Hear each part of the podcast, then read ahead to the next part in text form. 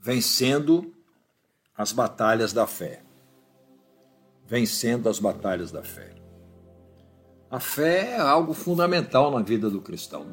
Não, tem como você, eu, não tem como nós sermos cristãos sem fé. Não tem como. A fé é a base de toda a nossa caminhada espiritual. É por meio da fé que nós nos ligamos a Cristo e por meio da fé nós caminhamos com Ele. Tomamos posse da obra da salvação, tomamos posse das promessas e podemos viver a realização dos propósitos. Tudo por fé. Não tem como um homem ou uma mulher de Deus viver o cristianismo sem fé. Não tem. É impossível, é impossível. E nós vamos ver algumas batalhas da fé que nós precisamos travar e vencer, para que nós possamos prosperar, para que nós possamos romper, alcançar as promessas de Deus para nós, conquistar e consolidar essas promessas. Que às vezes nós conquistamos, mas porque fragilizamos na fé, nós não consolidamos. Não é? Elas entram no nosso histórico e saem, porque não tivemos um posicionamento de fé para caminhar com elas, ok? Nós vamos meditar no texto de Hebreus 11, que é um texto áureo da fé. E nós vamos ver do verso 1 ao verso 12. É um texto um pouquinho longo, mas eu acho que é importante para nós refletirmos, ok? Hebreus 11, do número 1, do versículo 1 ao versículo 12. Diz assim: Ora, a fé é a certeza de coisas que se esperam, a convicção de fatos que se não veem. Pois pela fé os antigos obtiveram bom testemunho. Pela fé entendemos que o universo foi formado pela palavra de Deus, de maneira que o visível veio a existir das coisas que não aparecem. Pela fé, Abel ofereceu a Deus mais excelente sacrifício do que Caim, pelo qual obteve testemunho de ser justo, tendo a aprovação de Deus quanto às suas ofertas. Por meio dela, também mesmo depois de morto, ainda fala. Pela fé, Enoque foi trasladado para não ver a morte. Não foi achado porque Deus o trasladara, pois antes da sua trasladação obteve testemunho de haver agradado a Deus. De fato, sem fé é impossível agradar a Deus, porquanto é necessário que aquele que se aproxima de Deus creia que ele existe e que se torna galardoador do que os, dos que o buscam. Pela fé, Noé, divinamente instruído acerca de acontecimentos que ainda não se viam, e sendo temente a Deus, aparelhou uma arca para a salvação da sua casa, pela qual condenou o mundo e se tornou herdeiro da justiça que vem da fé. Pela fé, Abraão, quando chamado, obedeceu a fim de ir para um lugar que devia receber por herança e partiu sem saber aonde ia. Pela fé peregrinou na terra da promessa como em terra alheia, habitando em tendas com Isaac e Jacó, herdeiros com ele da mesma promessa, porque aguardava a cidade que tem fundamentos, da qual Deus é o arquiteto e edificador. Pela fé, também a própria Sara recebeu poder para ser mãe, não obstante o avançado de sua idade, pois teve por fiel aquele que lhe havia feito a promessa. E o verso 12: Por isso também de um, aliás já amortecido, saiu uma posteridade tão numerosa como as estrelas do céu e inumerável como a areia que está na praia do mar. Benção esse texto. Não tem como agradar a Deus se não for por fé. Se eu quero viver uma vida que agrade a Deus, eu tenho que viver pela fé, acreditando nele, nas suas promessas, na obra que ele realizou. É fé. A palavra-chave para o cristianismo é fé. E para nós alcançarmos, conquistarmos as promessas que Deus tem para nós, nós precisamos nos mover pela fé, exercitando a fé. caminhando vigorosamente pelo trilho da fé. Cristãos de êxito, homens e mulheres de Deus, é, são aqueles que vencem as batalhas da fé. São aqueles que, diante dos desafios que a fé muitas vezes recebe, não é? muitas vezes somos é, desafiados a mover na fé e mover-nos em fé, se nós não nos dispusermos a encarar essa empreitada e vencer essas batalhas da fé, nós não vamos ter muito êxito como homens e mulheres de Deus, não. Um dos nossos grandes adversários, dentro desse contexto espiritual, não é tanto o inimigo, não é tanto o mundo. Um dos nossos grandes adversários está dentro de nós, é a nossa própria incredulidade. Um dos maiores adversários de, adversários de um homem e de uma mulher que já entregou a sua vida para Jesus é a incredulidade. E um dos maiores aliados para a sua vitória não é outro senão a nossa fé. É, é por causa da incredulidade que muitos, sem perceber, estão com uma vida abaixo da média, espiritualmente falando, estão aquém daquilo que Deus preparou para viverem. Não percebem, mas é por causa da incredulidade. E é possível estarmos na igreja, participando das liturgias, inclusive direcionando, dirigindo as liturgias, liderando na igreja, e, no entanto, estarmos com incredulidade no nosso coração. Parece que é impossível isso acontecer, mas é perfeitamente possível.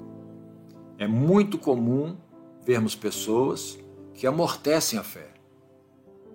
Começam a andar, eu digo, liga o piloto automático, começa a andar no piloto automático. Já sabe como funciona, já sabe o que é, já sabe o que vai acontecer, já viu isso algumas vezes. Então, por que fé para dar esse passo? Eu vou andar só na minha experiência. Esse, é esse, esse é, é o mistério. É você não abrir mão da experiência e colocar tudo o que você conquistou de conhecimento, pelas histórias que você viveu, pela vida que você viveu, colocar tudo isso debaixo da fé. Esse é o grande desafio. É jamais abrir mão da possibilidade de Deus mudar uma história, mudar um contexto, operar um milagre. É isso que nós precisamos fazer. Nós vamos ver aqui algumas batalhas da fé, umas quatro ou cinco, que elas precisam ser vencidas. E nós vamos observando, na medida que eu vou falando, você vai observando, como eu também observei, que muitas vezes muitas pessoas estão encaixadas nessas batalhas. E estão encaixadas pelo, pela etiqueta de perdedores, porque entraram nessas guerras e perderam. Ok? Vamos ver aqui, a primeira que eu coloquei aqui. Batalha contra o isolamento total parcial. É evidente que na nossa caminhada espiritual, de vez em quando, nós precisamos ter os nossos tempos a sós. Isso não é isolamento, isso é uma retirada. É um tempo que você separa para estar a sós com Deus. Eu estou falando é, o isolamento é, relacional, o isolamento de participação. Aquela pessoa que não tem motivo algum para estar afastado, e ela está afastada das pessoas, está afastada da comunhão, está afastada da igreja. São pessoas, nesse contexto de isolamento aqui, total parcial, são pessoas que não se envolvem com os projetos de conquista da igreja, da, da, da comunidade de fé. Elas estão sempre dando desculpas, estão sempre dando evasivas para não se envolverem na obra do ministério. Muitas vezes nós vemos pessoas dizendo que não tem tempo, pessoas dizendo que não estão, ah, não estou preparado para isso. Ah, é o seguinte, no momento eu estou com outras prioridades. A igreja, a obra de Deus nunca é prioridade. Tem várias, mas nunca é a obra de Deus. E outros ainda dizem que não acreditam nos projetos e estratégias de conquista que Deus está é, liberando para aquela comunidade de fé. Então, cuidado com esse isolamento, com esse colocar-se à parte, colocar-se distante do lugar onde você precisa estar para junto uns com os outros, ser ativado na sua fé. Porque uma das grandes maneiras de nós exercitarmos a nossa fé, por incrível que pareça, é servindo, é se envolvendo, é se colocando à disposição do Senhor para que, através da sua vida, o Senhor possa ser manifesto, proclamado, pregado, possa se mostrar amando, servindo as pessoas. Isso enche a nossa fé. Na medida que você vai vendo as coisas acontecendo e, e compartilhando uns com os outros, a comunhão é fundamental. Ao ponto da igreja exortar, olha, do, do, do apóstolo exortar, exorta aqueles que estão afastados a participarem. É importante participar. Então, olha, não ter tempo, não estou preparado, estou com outras prioridades. Ah, eu não acredito nesses projetos aí, não acredito nessas estratégias. Você começa a colocar uma série de barreiras e vai se ilhando, vai se encapsulando, ficando cada vez menos sensível à palavra, ao poder, à ação de Deus na sua vida, através de Deus diretamente ou por meio de pessoas com quem você deveria estar se reunindo. Então, em nome de Jesus, tome uma posição. Não dê mais desculpas. Não use mais evasivas para não se envolver na obra do ministério, para não participar da vida eclesiástica, da vida da igreja. A segunda batalha que nós precisamos vencer é a batalha contra os argumentos negativos da alma. Bom, questão de argumento. O argumento é, faz parte do processo de crescimento, de aprendizado. Você faz um argumento, você faz uma pergunta, você postula uma questão, você mostra uma dúvida. Mas quando você faz isso com a intenção de aprender, crescer, sem ofender, sem magoar, sem oprimir os outros, é positivo, é um argumento positivo. Ele promove crescimento, ele promove é, um, um, uma, uma ampliação da sua caminhada espiritual. Agora, os argumentos negativos, normalmente, é, é, são argumentos contra os objetivos da equipe. São pessoas que normalmente têm uma posição defensiva, contrária aos propósitos e objetivos da equipe. São pessoas que geralmente questionam com o objetivo de infamar ou levar ao descrédito as promessas de Deus. Não, não acredito nisso, isso aí já era, não, não tem como. Então, sonhos e projetos que Deus deu não vão funcionar. São pessoas que não querem aprender para crescer. Elas põem os questionamentos com a intenção de pôr à prova o outro. É muito feio isso. E nós vemos pessoas assim. São pessoas que têm esses argumentos. Normalmente ele tem expressões do tipo assim: não tem nada a ver, não é bem assim, não, gente. Ó, é o seguinte: eu não estou afim de entrar nisso, não. Deixa outro, põe outro no meu lugar. Eu, se entrar, não vai dar certo mesmo. É assim. Isso não me agrada. Eu, eu, eu quero fazer o que me agrada. Eu quero servir fazendo o que me agrada. Eu descobri que você só se agrada do serviço na obra quando você se dispõe a fazer o que Deus quer e não o que você gosta. No início, quando você faz o que Deus quer, nem sempre você se agrada do que está fazendo. É algo que vai tirar você da sua zona de conforto, é algo que vai incomodar com você. Então você precisa ter fé suficiente para acreditar que Deus está chamando você para fazer algo que muitas vezes é inusitado para você. E você tem na sua estrutura da alma, tem uma porção de argumentos para colocar. Mas você simplesmente se cala e diz sim para o Senhor. E aí você vai começar a descobrir como é que se cresce, como é que se muda, como é que se amplia a nossa caminhada espiritual. O que, é que eu preciso fazer para entrar nesse, nesse aí? para vencer os argumentos negativos. Primeiro, eu tenho que mudar de mentalidade, eu tenho que botar uma outra mentalidade na minha cabeça. A minha mente tem que caminhar numa outra direção.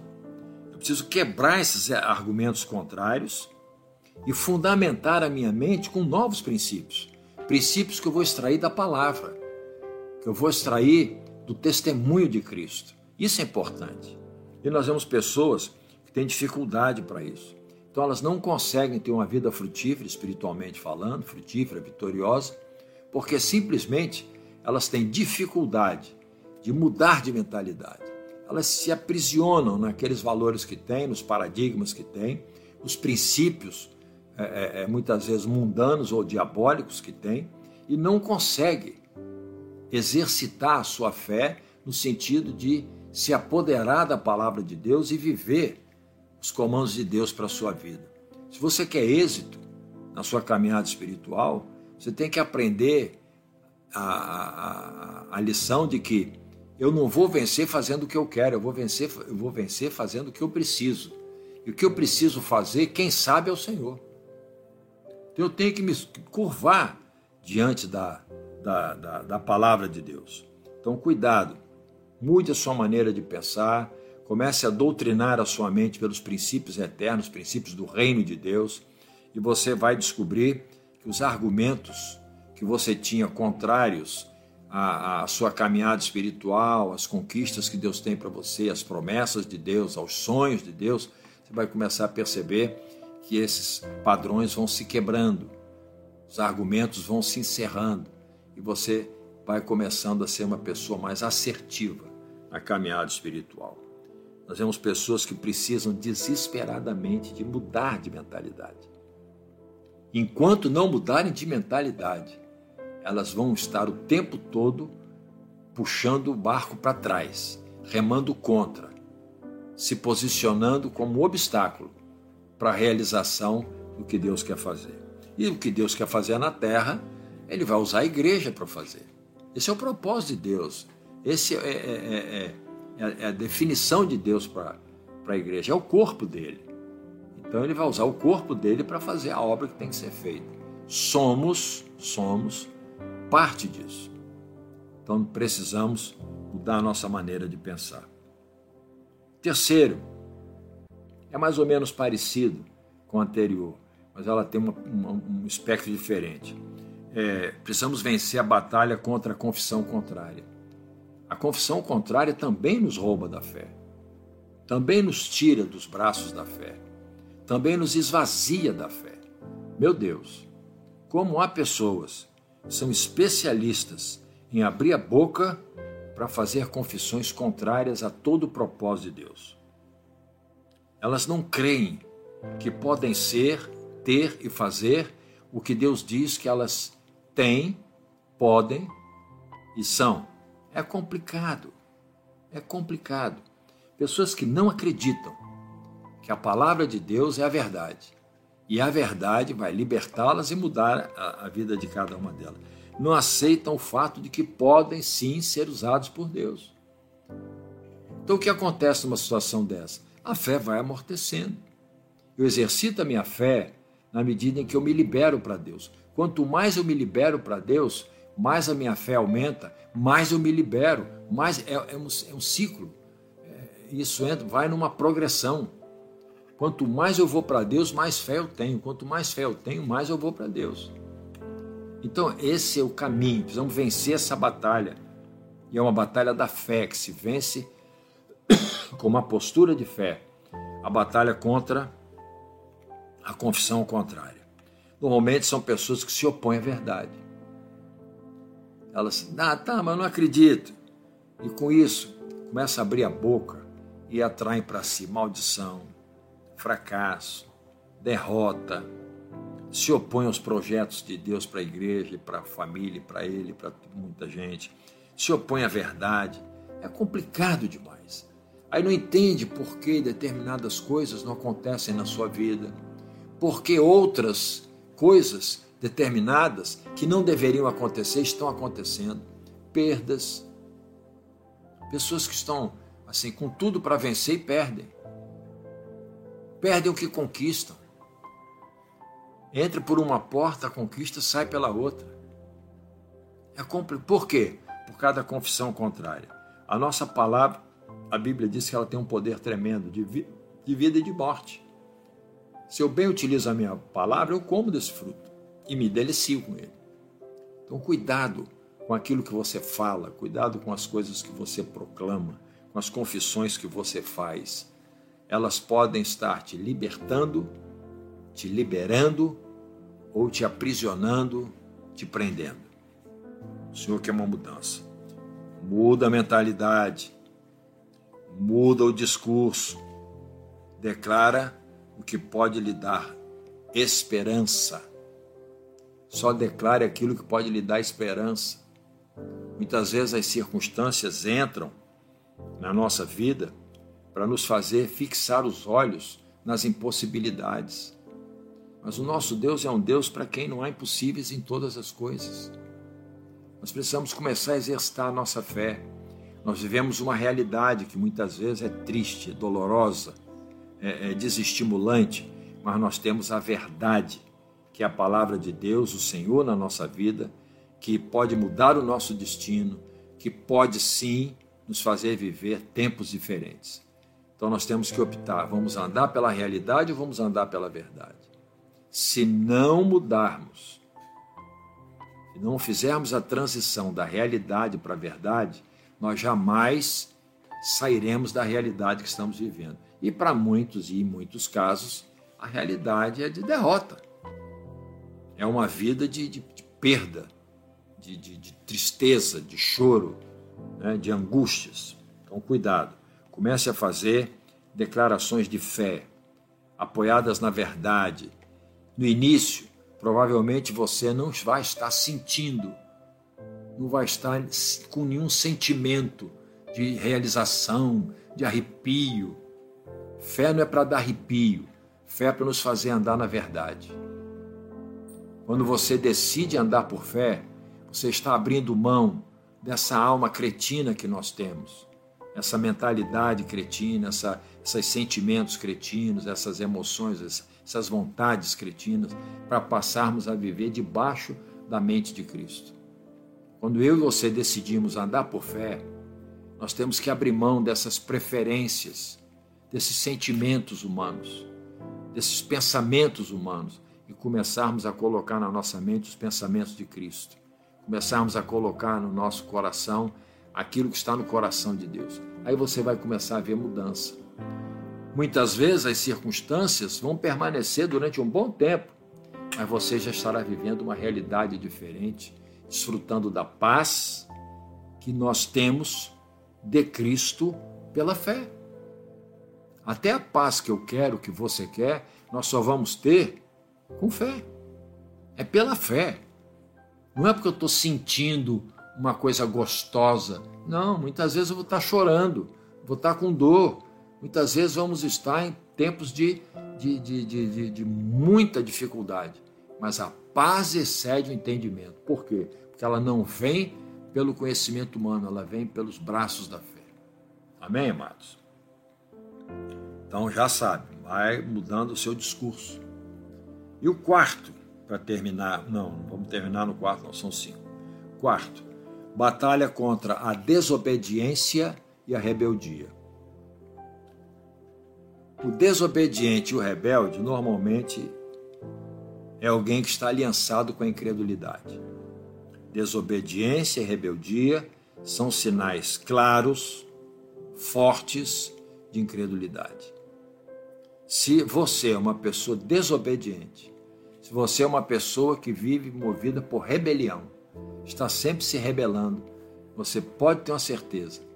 A fé que transforma essa não está em você. Lamento, você pode dizer que crê e tal, mas não crê não. Quando alguém não faz o que se requereu, ela entra em desobediência. Então, o que é desobediência? É não responder segundo aquilo que foi requerido de mim. É uma atitude, um comportamento, uma palavra. Eu, eu, eu desobedeço. Eu não, eu não fiz. Isso é desobediência. Agora, quando eu resisto a uma autoridade ou a alguma forma de governo, aí, aí eu estou em rebelião. Às vezes, às vezes, você desobedece porque você não está submisso a uma autoridade pervertida. Você não tem que obedecer a tudo.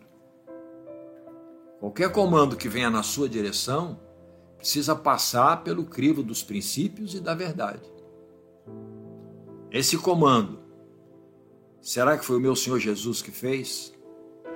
E recebendo esse comando, o Senhor Jesus faria o que tinha que ser feito, que foi exigido? Por aí você já vai saber se deve ou não obedecer algumas coisas. Há coisas que nós não temos que obedecer, temos o direito de não obedecer. Agora, a submissão é você estar reconhecendo uma autoridade sobre a sua vida.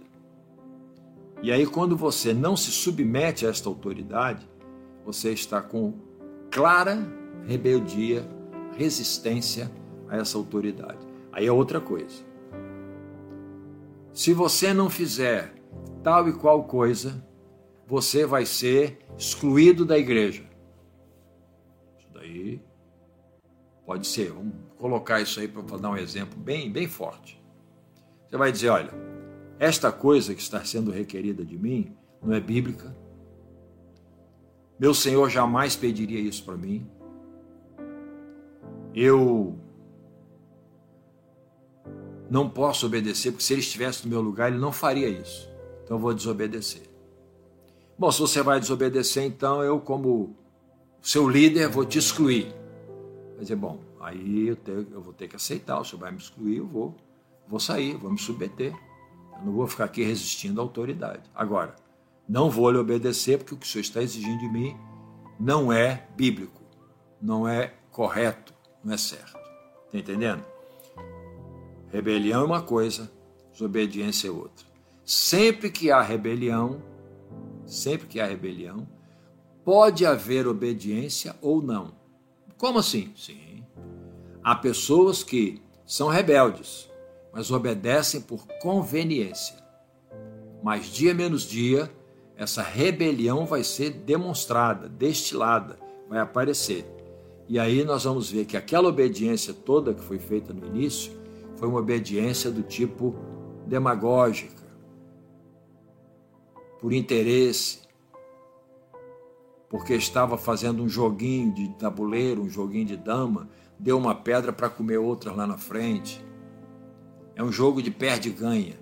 Você está me entendendo isso? Então, precisamos vencer essa batalha contra a desobediência e contra a rebelião. São pessoas que estão debaixo de rebelião, são pessoas que não acreditam na obra do Espírito Santo. Que o Espírito é que nos convence do pecado, da justiça e do juízo. Então, se eu estou com atitudes de rebeldia na minha vida, o Espírito Santo vai me mostrar. Se eu sou uma pessoa que entreguei minha vida para Jesus, o Espírito Santo vai me mostrar. O que eu vou fazer com o que ele me mostrar é outra coisa, mas ele vai me mostrar. E se ele me mostrar e ainda assim eu continuar resistindo à autoridade, aí eu estou num pecado, eu, eu, eu joguei fora a obra do Espírito Santo. Ele não tem o poder de me convencer do pecado, da justiça do juízo, porque eu não aceito, eu não, não recebo. Então precisamos vencer. E como é que eu venço isso? Pela fé. Crendo, crendo que esses princípios de submissão e obediência, rebelião e desobediência, são princípios do reino. Podem ser mal usados pela igreja, pela liderança da igreja, mas isso não tira deles o rótulo de que são princípios do reino. Estão ligados a essa relação entre nós e o nosso Deus, o Rei dos Reis, o Senhor dos Senhores. Agora, a responsabilidade que os líderes devem ter é de administrar esses privilégios de serem líderes, governos e autoridades de forma santa, de forma correta, ok? Deus nos levará a conquistar e consolidar todo o território da promessa que Ele nos fez. Só tem um detalhe: não será de qualquer jeito, não será do nosso jeito. Vai ser do jeito dele, no tempo e da forma como ele quiser. É isso que eu preciso entender. E é isso que muitas vezes vai apacentar o meu coração, porque Geralmente, uma pessoa insubmissa, uma pessoa rebelde, desobediente, ela anda no tempo dela, ela muitas vezes se torna um rebelde submisso porque ela não aguarda os tempos de Deus. Um exemplo disso, olha aqui, ó. Saul foi um rei que, por causa da sua desobediência e rebelião, ele perdeu unção, perdeu honra, perdeu o reino. O primeiro rei de Israel, que tinha tudo para ser um marco para a nação de Israel, o primeiro estadista, né? estabelecido como um rei. E, no entanto, porque ele foi desobediente e rebelde, ele perdeu a unção, ele continuou reinando durante um bom tempo sem unção de rei. É horrível. Ele perdeu a honra de rei. Ele perdeu o reino. Você já imaginou isso? Vamos ver aqui, ó. Primeira, primeira carta de Samuel, capítulo 13. Nós vamos ver 13 e 14, olha só. Então disse Samuel a Saul: Procedeste neciamente em não guardar o mandamento que o Senhor teu Deus te ordenou, pois teria agora o Senhor confirmado o teu reino sobre Israel para sempre. Já agora não subsistirá o teu reino. O Senhor buscou para si um homem que lhe agrada e já lhe ordenou que seja príncipe sobre o seu povo, porquanto não guardaste o que o Senhor te ordenou. Você vê? Rebelião, irmão. Rebeldia e submissão. Muita gente ainda está no posto, mas por causa desses, desses antivalores, né? rebelião e submissão, desobediência, perderam, estão ocupando um lugar que Deus já não os vê mais ali. É uma questão de tempo, outro virá, outra pessoa virá. Deus não anda com rebelde. Rebelião para Deus é algo assim insuportável. Deus corta na raiz. Ele fez isso com Saul. Você já imaginou ele tinha que esperar, Saul tinha que esperar o profeta Samuel chegar para fazer um holocausto e receber de Deus a direção a respeito de que Saul e o povo de Israel deveriam fazer a partir daquele momento. Deu um prazo. Na horinha de terminar o prazo, ele não esperou até no último minuto, vamos dizer assim, nos últimos momentos. Ele não esperou e aí sacrificou. Ele era rei, mas ele não tinha unção para sacrificar, ele tinha unção para reinar. Quem tinha que sacrificar era o profeta Samuel, que era juiz, profeta e sacerdote. Saul não, Saul era o rei. Ele tinha que esperar. Naquele teste, teste fundamental, é o teste de aguardar o tempo. É quando nós falhamos no teste do tempo, normalmente, normalmente nós destilamos rebelião. Nós não achamos que é. Nós não queremos que vejam dessa forma. Mas Deus vê assim. Se eu te dei um comando e você não obedeceu, você está fora do projeto. Amém, queridos? Então, pela fé, acredite que os tempos de Deus são sobre a moda excelência. Há um tempo, em Eclesiastes 3, há um tempo para todas as coisas. E o homem, mulher de Deus, que quer prosperar e quer destilar uma fé genuína, pura, ele se aquieta e aguarda o cumprimento dos tempos de Deus. Todo aquele que quer se antecipar aos projetos, ele não só queima etapa, ele não só inviabiliza uma conquista, mas ele destila rebelião e desobediência. E Deus julga.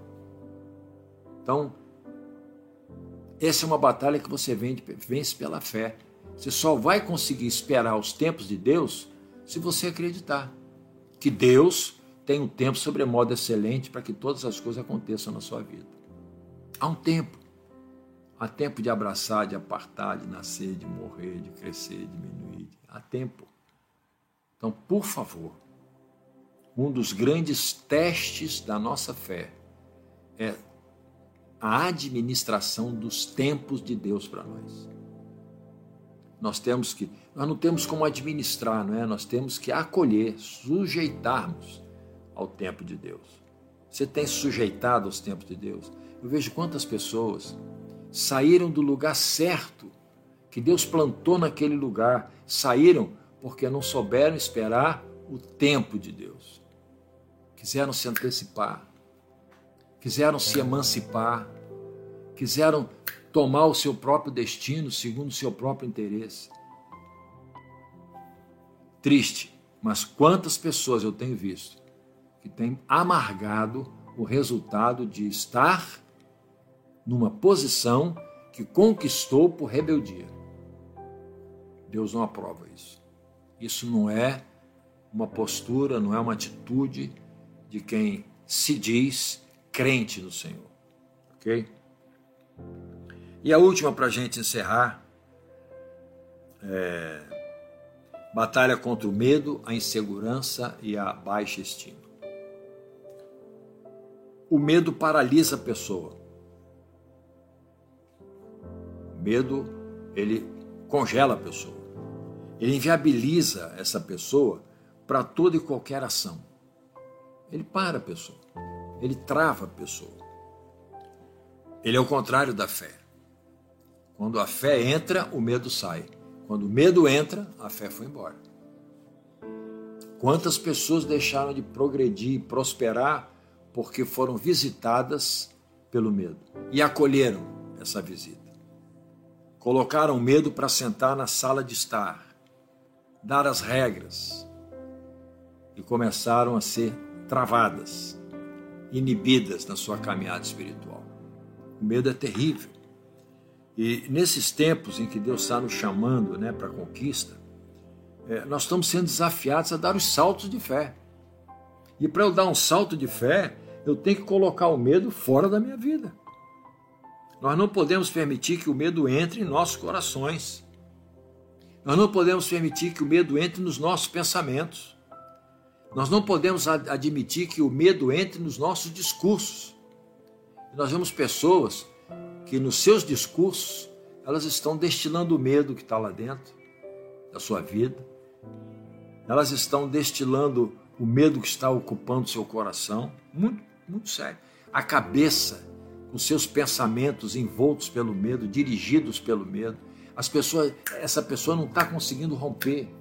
Ela não está conseguindo dar o salto de fé necessário para poder chegar no lugar que Deus quer que ela chegue.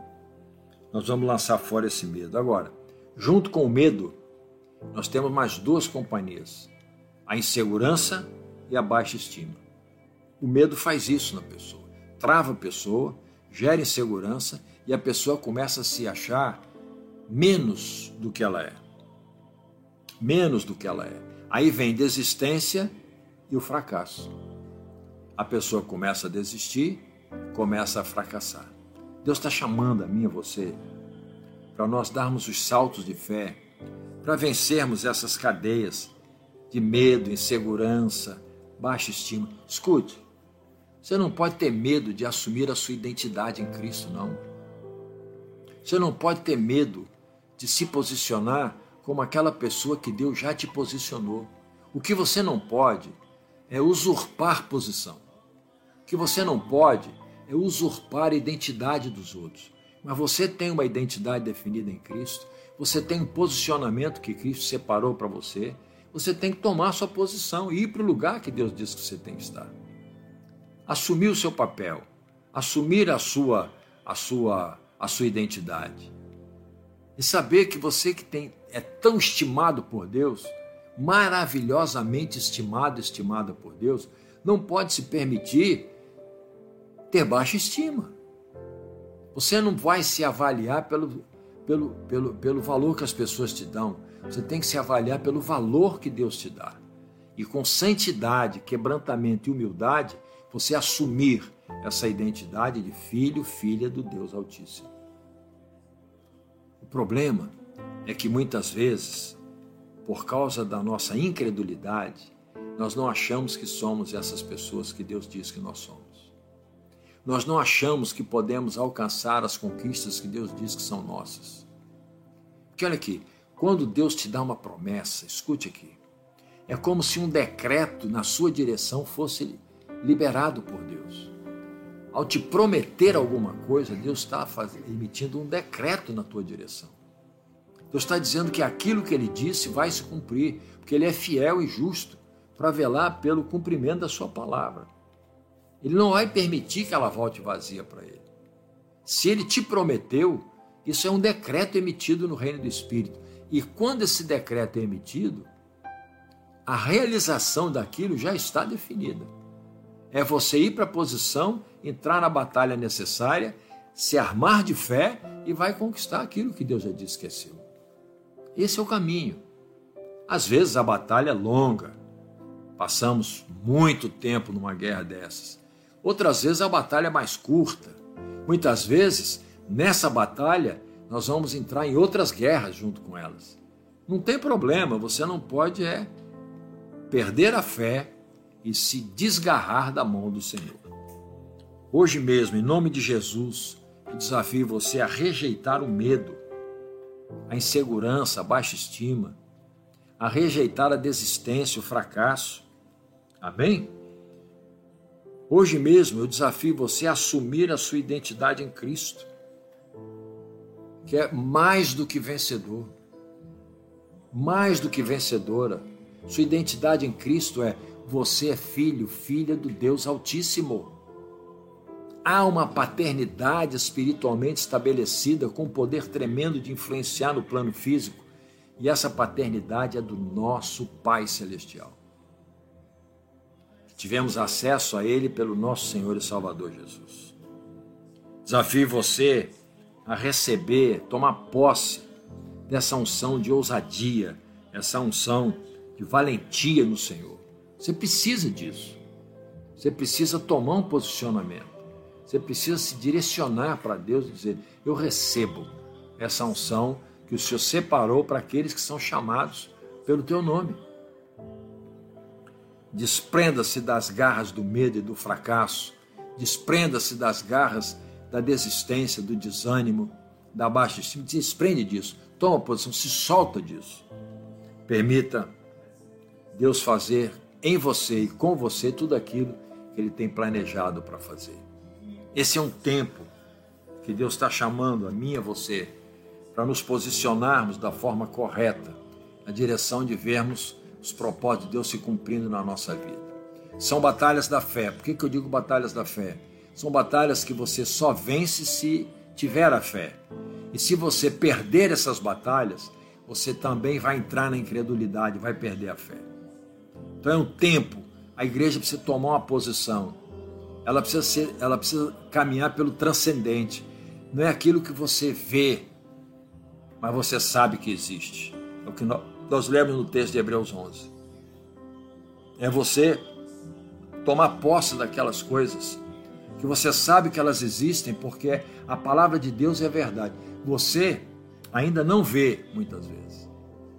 E provavelmente vai entrar em guerras que vai ficar muito tempo guerreando sem ver, mas vai guerrear com a convicção de que elas existem. E que no tempo certo elas chegarão nas suas mãos e você verá a glória de Deus. Você está entendendo? É isso que Deus quer para mim e para você. Eu queria orar por você agora. Coloque sua vida na presença do Senhor. Você que tem caminhado pelos desvios da incredulidade, você que tem negociado a sua fé, você que tem visto é, muitas vezes as conquistas distanciando de você, não é? se colocando cada dia mais distante. Não são elas que fugiram de você, você fugiu delas. Porque o que te aproxima à conquista é a fé na sua vida. Então Deus quer que você se mova por fé. E eu vamos orar para que Deus Levante você, homem, mulher de Deus, com essa convicção de que o justo vive por fé, que sem fé é impossível agradar a Deus e que você não vai permitir que essas batalhas que nós falamos sejam batalhas em que você vai entrar para perder. Você vai entrar em toda, todas elas para vencer. Amém? Vamos orar. Pai querido, em nome de Jesus. Nós ouvimos a tua palavra e nós muitas vezes falhamos nessas batalhas que nós vimos. Nós nos deixamos vencer por elas.